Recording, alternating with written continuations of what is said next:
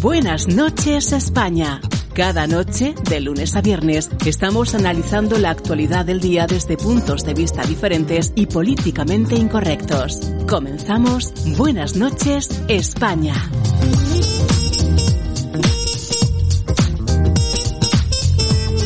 Para haber sido nombrado consejero de Renfe Mercancías. Señor Ministro de Transportes, Movilidad y Agenda Urbana. Muchas gracias, Presidenta. Señora Rueda, como no puede ser de otra forma, el nombramiento que usted me comenta se realizó de acuerdo con la legalidad vigente. Quizá con el tiempo usted verá esta intervención y le aseguro que no se sentirá orgullosa. Usted ha citado a un asistente de los muchos que hay, un asistente. Ustedes también tienen muchos asistentes en su grupo parlamentario, pero esa persona no se puede defender aquí. Mañana será padre, no se puede defender así. Y la señora que usted dice que es su pareja no ocupa ningún puesto de funcionario, ninguno. Pero es otra más de las falsedades que ustedes inventan. Usted ha traído esta miseria moral aquí. Pero no sé si para que yo le diga que el señor Abascal llevaba dos chiringuitos, que cobraba más que el presidente del gobierno, ¿es eso lo que quiere que le conteste? Que la señora Monasterio no tenía formación para firmar proyectos de arquitectura no siendo arquitecta, ¿quiere que le conteste eso? Está buscando eso cuando me pregunta por formaciones. Cuando usted pregunta por enchufes, me está preguntando por eso, sin duda. Consejos vendo que para mí no tengo.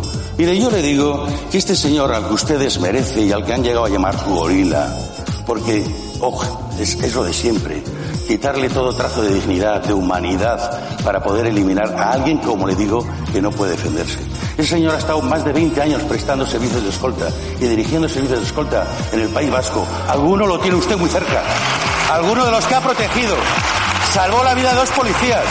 Lo que les, le mereció una medalla de la Policía Foral de Navarra, un reconocimiento de la Guardia Civil por participar justamente en la lucha por la paz en Euskadi. Tiene reconocimiento de la China, de la Policía de Pamplona, por algo será. Pero ustedes, ustedes tan patriotas, eso como no es de ellos, no es de ustedes, no vale para nada. Es lamentable, lo siento por usted, señora Rueda.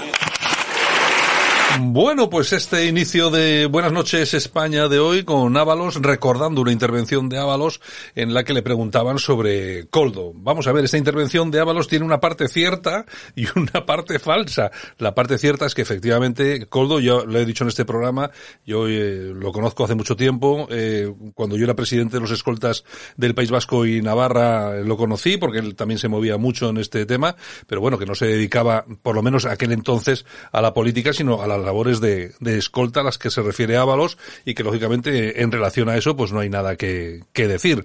Otra cosa es que lógicamente todo lo que ha venido después contrasta precisamente con lo que cuenta Ábalos, ¿no? Diciendo de que, bueno, es un asistente más, que quiere que le hable de la monasterio? Claro, eso es falso. El monasterio está demostrado que eh, es arquitecta y que no hay, y que no hay ningún problema, no hay por dónde cogerlo. Lo del chiringuito de Abascal, pues bueno, pues es el chiringuito de Abascal, pero es que hace muchos años ya del chiringuito de, de Abascal.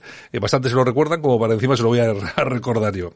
En fin, que bueno, todavía seguimos con la polémica del amigo Coldo, el mano derecha de Ábalos, después de, bueno, después de saber todo, no, después de saber, seguramente esto es como un iceberg, seguramente que conocemos un 5% de la realidad, lo que habrá ¿eh? detrás.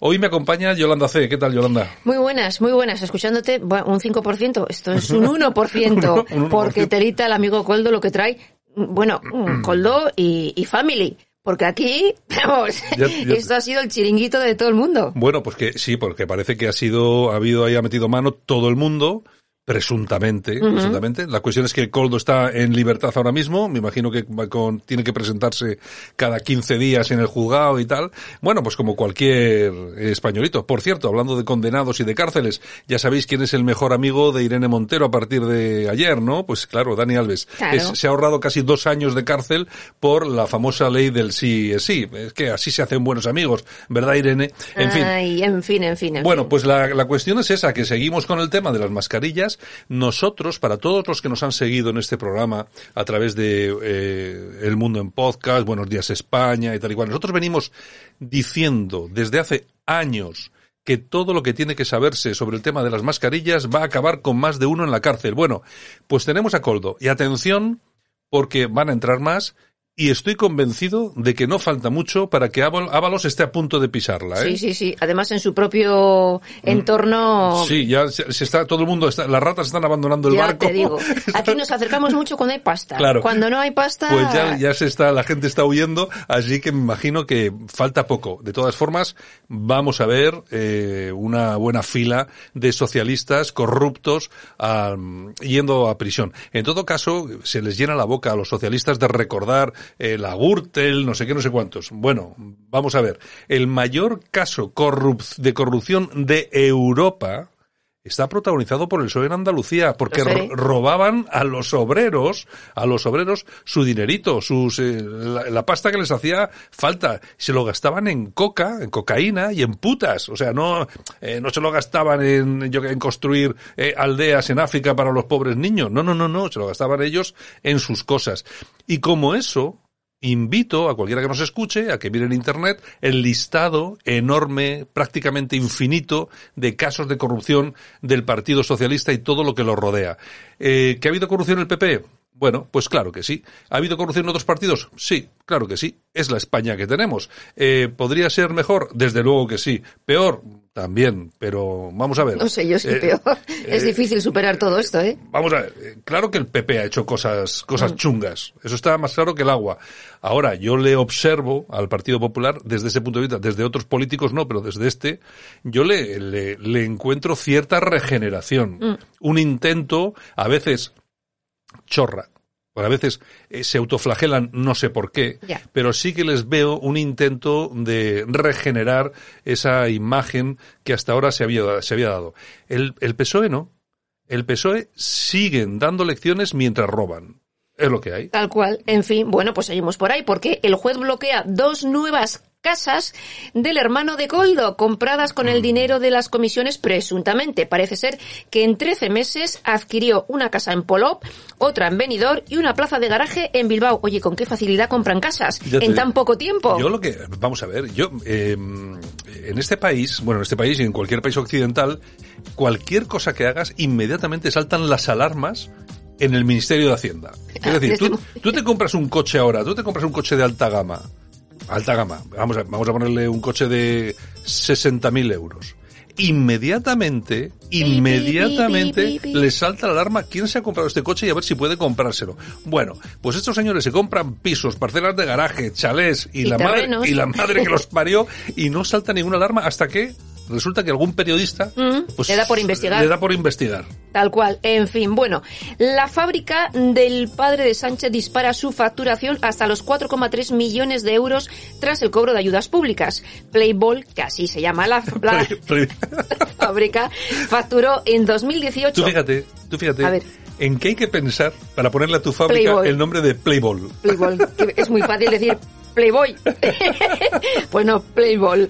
Bueno, pues en 2018 facturó 1,3 millones y a partir de la llegada de Pedro Sánchez a Moncloa, pues la cosa se dispara hasta los 4 millones y pico. Claro, es que... Em, ¿Ustedes se acuerdan de todo el escándalo que se montó de las mascarillas, del hermano de Ayuso, que era todo falso, que había, bueno, eh, había sido todo eh, un montaje? ¿Cómo suele hacer el PSOE? Lo mismo que ha hecho con lo de las bolitas de plástico en Galicia, por lo mismo con esto. Oye, ¿por qué no se dice nada de todo ese tipo de cosas, porque aquí, vamos a ver, eh, o somos muy tontos o somos muy listos. Un señor que tiene una fábrica de X, me da lo mismo, que factura un millón, llega tu hijo a la presidencia del gobierno mm. y factura cuatro y medio o cinco, Algo hay, a, nadie le parece, a nadie le parece raro. Pues no, parece que no. A nadie le parece raro porque si me dice, no, no, es que eh, Pepe, Pepe Pérez le fue bien y no tiene nada que ver con el presidente, pero es que es tu padre, ¿no? Mm, eh, algo tiene que haber. En fin, bueno, Perú quiere implantar las cárceles Bukele para sus pandilleros más peligrosos. El ministro de Justicia de, de Perú ha ido a El Salvador para entrevistarse con Bukele para ver las cárceles y tal y tal. Bueno, pues el Bukele que también ha estado en el CIPAC, este famoso, la reunión conservadora en Estados Unidos, discurso magnífico, maravilloso, recomiendo que le echéis un vistazo y hay una cosa que está muy clara. Aquí se podrá, eh, criticarán todos estos progres progres a Bukele, bueno, progres y también la derecha. ¿eh? También.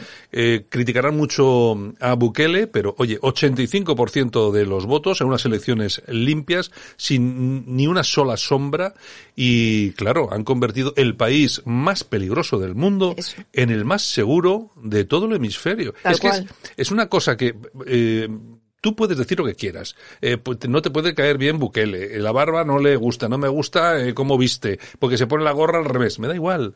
La cuestión es que la gente le vota 85% Por algo será. y que ya no hay violencia, por lo menos queda muy poca. Y atención, que le quedan cinco años. Yo lo he dicho ya antes. Prepárense ustedes para ver El Salvador dentro de cinco años, que no va a tener, el que tenemos ahora no tiene nada que ver con el de hace cinco años. Y el que veremos, menos. Pues va a tener menos que ver incluso con el que estamos viendo ahora. Bueno, incluso varios países de Latinoamérica Sí, también, ¿eh? que van a tomar nota. Hombre, yo creo que sí, yo creo que va a haber varios países que van a tomar nota y de forma, hombre, no creo que de forma tan directa como ha hecho Bukele, porque es muy difícil tener un apoyo de la población tan grande, porque tú cuando te apoyan el 85% de la población puedes hacer prácticamente lo que te dé la gana. Claro, pero te han apoyado porque el país como estaba. Claro, pero que entonces si te viene un tío de, yo qué sé, de cualquier otro país, bueno, viene con unos registros de popularidad, pues eso, que no, no son ni la mitad de los que tiene Bukele. Entonces, eh, implementar ciertas formas de, de, hacer. Mm. de hacer justicia y tal igual es complicado. es En complicado. fin, bueno, y Pedro Sánchez ha ido a Valencia. Ha estado 20 minutos en, sobre- en lugar del incendio. Ya. Ha estado hablando, ha estado prometiendo que va, bueno, no les va a faltar de nada eh, Ya. a estas familias. Sí, como los, como los damnificados del volcán. en- Igual, igual, igual. sí. Y luego ha ido pues eh, con el de Mercadona, con Roig a, a Mercadona y han estado hablando. Bueno, el, yo, vamos, vamos a ver, lógicamente, eh, lamentar profundamente todo lo que ha pasado en Valencia, nuestra solidaridad.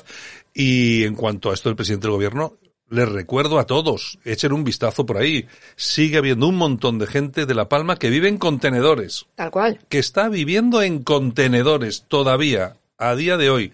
Hay inmigrantes que viven mejor que los españoles damnificados por el volcán. Viven en hoteles de cinco estrellas. Es lo que tenemos. Es lo que hay, ¿eh? O sea, no, yo no estoy mintiendo. Me puede denunciar quien quiera que eso es demostrable. A disfrutar de lo votado. Bueno, el próximo día 3 de marzo, Rafa Nadal y Carlos Alcaraz se enfrentarán en un partido amistoso en Las Vegas organizado por Netflix.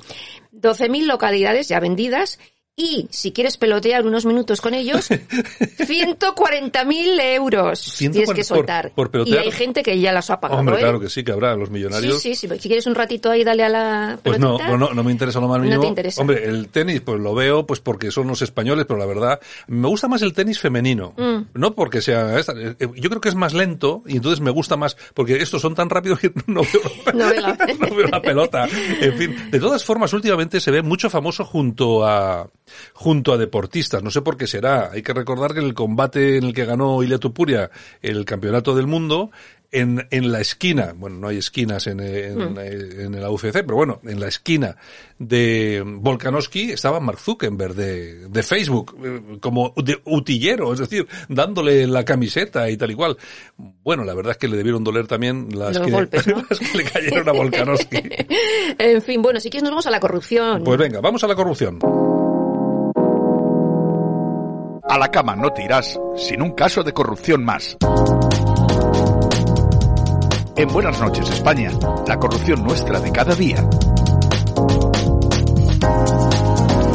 Pues seguimos con el tema Coldo, porque han detenido al dueño de un depósito de coches de narcos por la trama del famoso Coldo. Rogelio Pujalte, que así se llama, y Coldo podrían haberse llevado presuntamente, y según la UCO, más de 15 millones de euros en comisiones de cobros a empresas sanitarias. Es que esto sigue, ¿eh? O sea, hay dinero 15. por todos los sitios. Pero este, ahora este es otro rollo diferente al de Sí, las sí, mascarillas. Aquí es de Ahora, mascarillas también, pero otras empresas, otros rollos. 15 millones. Es que vamos Así a ver. tenían pisos. Es, no, es que vamos a ver.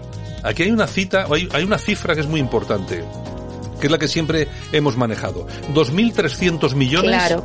de euros en mascarillas en, y todas Mm. estas cositas para la pandemia. 2.300. Ujú. Les han cazado 15, les habrán cazado otros 10. Cuidado, cuidado que las cifras pueden ir, lo de los ERE se puede quedar en un juego de guardería. Es que realmente, ¿cuánto han gastado en mascarillas? Es- Si la de, la de Baleares todavía tiene mascarillas guardadas no sé cuántos miles. Sí, sí, Ahí sí, están visto- guardadas. He visto, he visto las imágenes. Ahí están bien, que Sí, la ahí- repartan, aunque sea gratis. Me parece que hay dos millones. de Es que es vergonzoso. es, una- que este país es una cosa tenemos lo que nos merecemos algunos. ¿Nos vamos a precio justo? Vamos al precio justo. Vamos a ver en qué se gastan los políticos nuestro dinerito. Pues mira, ¿cuánto nos va a costar la sanidad privada para presos e inmigrantes? Pues nada más y nada menos que 21 millones de euros. Sanidad privada. Exacto. Bueno, usted no puede ir a sanidad privada, yo tampoco, pero eh, los políticos sí, y como saben que es muy buena, pues meten a sus amigos, claro, lógico.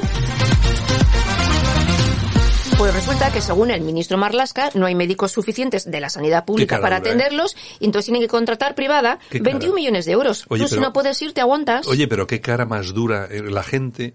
La gente que está, tú vas a la seguridad social y la verdad es que da miedo. eh, muchas veces entras en muchos sitios y da miedo. Yo lo digo porque lo he visto cosas que, que dan miedo y mm, que estén todo el día defendiendo la sanidad pública estos tíos que ni uno solo va a la sanidad pública, que todos van a las, a las mejores clínicas de España, pero que resulta que empiecen a pagar sanidad privada para los inmigrantes, atención, no se olviden ustedes, que ya les pagaban dentistas a todos los que llegaban e incluso se había llegado a montar alguna clínica dentro de los, eh, no sé cómo se llaman. Para los- atenderles. Sí, los Sí, sí, centros sí. donde estaban, para atenderles. Los españoles no tienen ningún tipo de sanidad eh, bucal o Bueno, el otro día veíamos en el Congreso a un ZUE de el tema de Sí, ELA y bueno. ya ves, para ellos no hay dinero, pero para estos 21 millones de 20 euros. 21 millones de esto. Yo es que no, no acabo de entenderlo. Y los de la ELA que están pidiendo me parece que son 30 millones para, para, empezar, no a, para empezar a hacer algo. Es que el, eh, hay un tema, el tema ese de la ELA, que comentaba, no sé, no sé quién fue, eh, no, no me acuerdo quién fue, que decía que los enfermos de ELA llegan, llega un momento en el que eh, quieren dejan morir, se dejan morir, sí. porque si no saben que arruinan a su familia. sí, sí, no tienen medios Claro, económicos. El, el tema es que un- un- una persona con ELA Mm. necesita por lo menos al mes, al mes, yo que creo que había oído aproximadamente unos 10 o 12 mil euros para... Es que necesita personas 24 horas al día para todo y necesita todo el mecanismo que lleva todo eso. Eh, las- sí, Las las- camas, el tal, los ordenadores. Es que es mucho dinero. Pues claro, es, entonces, ¿qué es lo que pasa? Pues que una familia normal, que aunque, aunque tenga algún ahorrito, pero claro, si tienes esta enfermedad durante varios años, es que arruinas a tu familia. Pues hay personas con ELA que se dejan morir o que quieren morirse para no arruinar a su familia. ¿Ustedes creen que esto es lógico? Y resulta que nos enteramos que van a dedicar en sanidad privada 21 millones de euros para, para esta gente. Bueno, y es luego que suma todos los chiringuitos que hay por ahí, a los Ah, que bueno, se sí. suelta dinero. O Y sea luego- que y para lo los- importante no hay dinero, pero para esto Y sí. luego los chiringuitos. Bueno, nos vamos al personaje. Vamos al personaje del día. El personaje que marca la diferencia, para bien o para mal. El personaje del día es... Ángel Víctor Torres. Ángel Víctor Torres, que no, nos, no sabemos, nadie sabe quién es, pero Pues nos sí, va- nos va- Tramacoldo. Tramacoldo también. Pues mira, es mini... oye, este programa hoy, en vez de Buenas noches España, Buenas, noches, Coldo. Coldo. pues es el ministro de Política Territorial y cuando era presidente del gobierno canario ocultó un informe que alertaba del contrato de 9,7 millones de euros de la trama de Coldo. ¿Ves? Y es que sueltan millones por todos los lados. Y al final, oye, al final, ¿cómo se, em- eh, esto es como una cascada, ¿no? Empezó por una cosita y ahora ya va cayendo todo. plum, plum, plum, todo, es, como una, es, como una, es como un juego de ajedrez. Os voy a decir una cosa. Yo ya sé que eh, soy muy mal pensado, pero creo, además creo realmente que gracias a lo que está haciendo Pedro Sánchez con la amnistía, con los separatistas y tal y cual, todo esto que estamos viviendo viene de dentro del PSOE. Seguro. Esto han sido chivatazos, de una forma u otra, a la UCO, a quien sea, que vienen desde dentro. Gente del PSOE que conoce todo lo que ha pasado y lo que está pasando y que dicen, filtrando. la única forma de cepillarnos a este desgraciado es que todos estos casos de corrupción lo tumben Mm. y el tío vaya detrás. Eh, que no le extraña a nadie, porque a ver si todavía nos vamos a enterar qué hacía la mujer de Pedro Sánchez por Marruecos, etcétera, etcétera, Es que necesitamos saber quién es el- la X, la Sí, famosa sí. X. Y, y, por supuesto, saber qué tenía en el teléfono. Exactamente. bueno, pues nos vamos a las toñejas. Doñecitas, doñecitas, doñecitas. Se las ¿Para vamos quién? a dar a Más Madrid. Pues mira, pero es que, pero vamos, eh, Mar Madrid no les afectan las bofetadas porque son gente que, que son gente que va siempre en bicicleta, están cachas. Sí, sí, sí, sí, en bicicleta y Falcon también. Falcon Crest. ¿Qué han hecho ahora? Bueno, se han traído a un experto, entre comillas, chileno llamado Antonio Godoy para decir en la Asamblea de Madrid que el pintor Velázquez fue un esclavista Hijos y de- que el arte español es racista. Son unos Hay que asquerosos. escucharlo al colega. Son unos repugnantes. Alucinante. Yo lo he escuchado y es- se da vergüenza. Es una cosa, pero de la leche.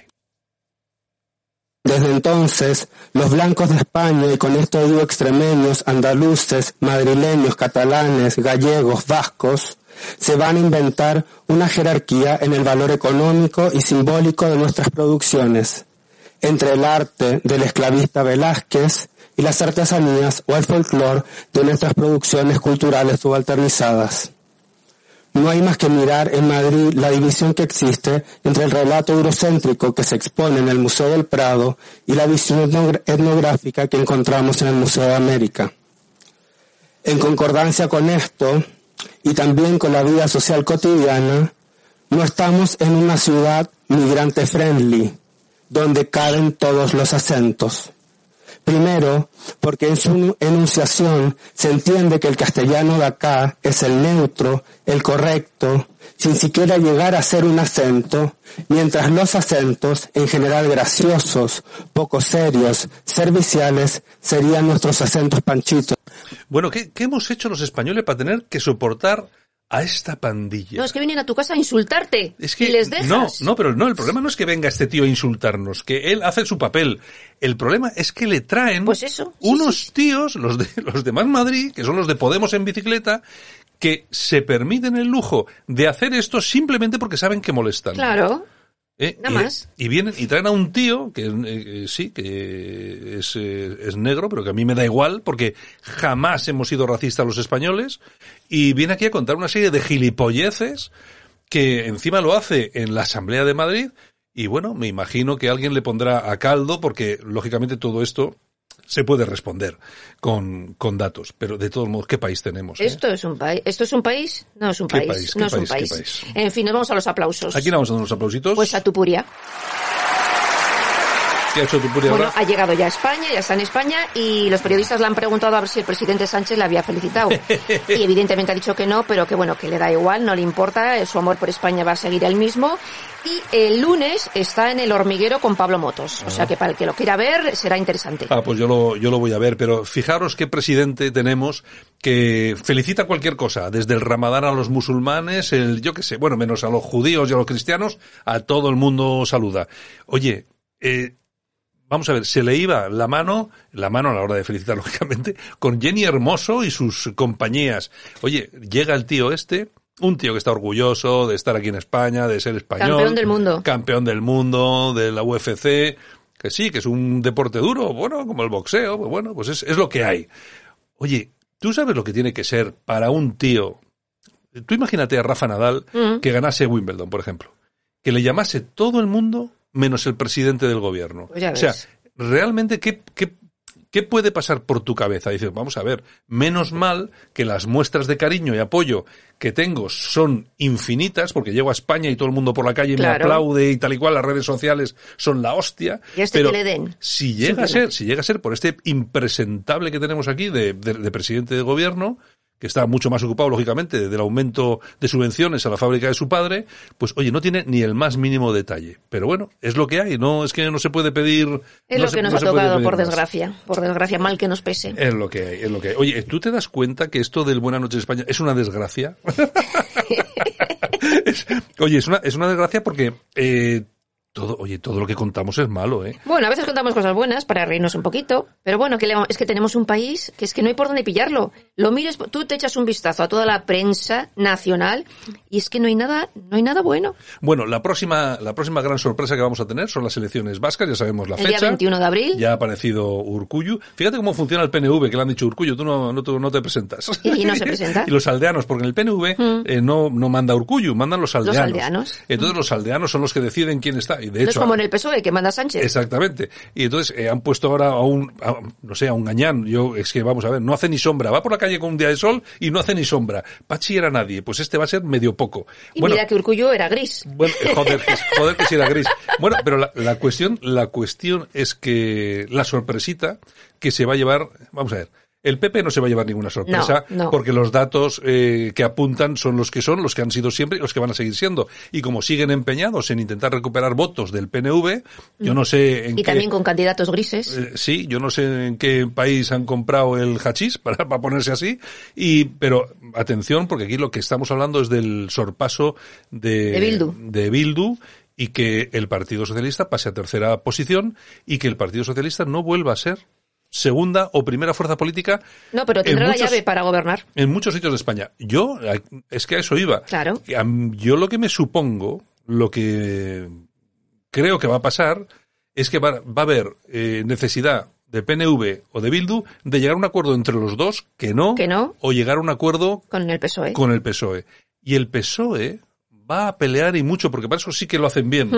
Y estoy casi convencido de que por el que dirán casi llega a un acuerdo con el PNV. Pero por eh, eh, afecto, cariño y cercanía. Lo haría con Bildu. Lo haría con Bildu. Entonces, yo creo que el kit de la cuestión está en ver en las elecciones qué es lo que va a pasar, los resultados y sobre todo qué va a pasar después en esas negociaciones oscuras, tétricas. pues como las que está teniendo con Puigdemont, que por cierto, eh, Zapatero ya volaba a Suiza. Pues, hombre, Zapatero. O sea, que estará ahí. Zapatero, oye, el tío más nefasto el tío más nefasto que conozco de, la historia de España, ¿eh?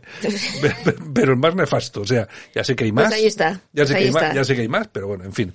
Bueno, Yolanda, ¿qué más? Bueno, pues nada, ya hemos terminado por hoy, fin ¿Ah, de semana. Ah, sí, sí, bueno, sí, pues sí, sí. Vamos a ir despidiéndonos.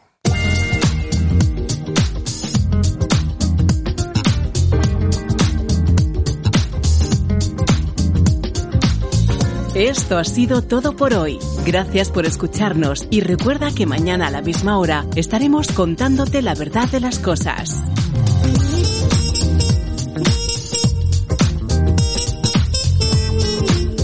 Pues nada, Yolanda. Bueno, pues, a disfrutar del fin de semana. En Bilbao parece ser que vamos a tener viento, lluvia, frío. Vamos, vamos a estar grises. Bueno, estamos Como algunos candidatos grises. estamos en febrero. es lo que toca, es lo que toca. Si estuviéramos en julio, pues todavía podríamos decir algo. Es que la gente se piensa que tiene que hacer ya pues 20 grados y no, que yo en febrero eh, pues cuando tenía 9 o 10 años veía como nevaba en Santurce, en Bilbao. A mí me gusta mucho el verano, no porque disfrute del sol, pero yo, eh, vamos a ver, la gente va como más ligera de ropa. Y, te gusta más. Y siempre... te alegra más el día, ¿no? Y siempre me alegra, me alegra la vista, un poquito. Hay más escotes. Yo, claro, pero vamos a ver, ¿yo por qué voy a mentir? no, yo, no. ¿Por qué voy a mentir? Hombre, lógicamente, pues eh, en las calles lanzan una alegría diferente en verano que, que en invierno. Por favor, aquellos que nos están escuchando, díganme si es cierto o no. Cierto, cierto, cierto. Bueno, Yolanda. Bueno, pues nada, disfrutar. Buen fin de semana, ¿vale? Oh, igualmente, un beso. Venga, chao. Bueno, pues nosotros regresamos el lunes con más actualidad y ya pues aparecerá por aquí nuestro compi, el profesor Sergio Fernández Riquelme. Nada, hasta entonces, buen fin de semana, un abrazo, chao.